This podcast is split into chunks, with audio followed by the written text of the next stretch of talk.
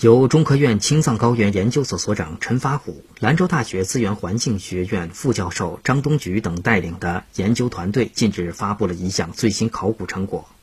即地处甘肃省夏河县的白石崖溶洞是青藏高原目前已知最早的考古遗址。此前，学界公认在西藏发现的尼阿底遗址是青藏高原最古老的考古遗址。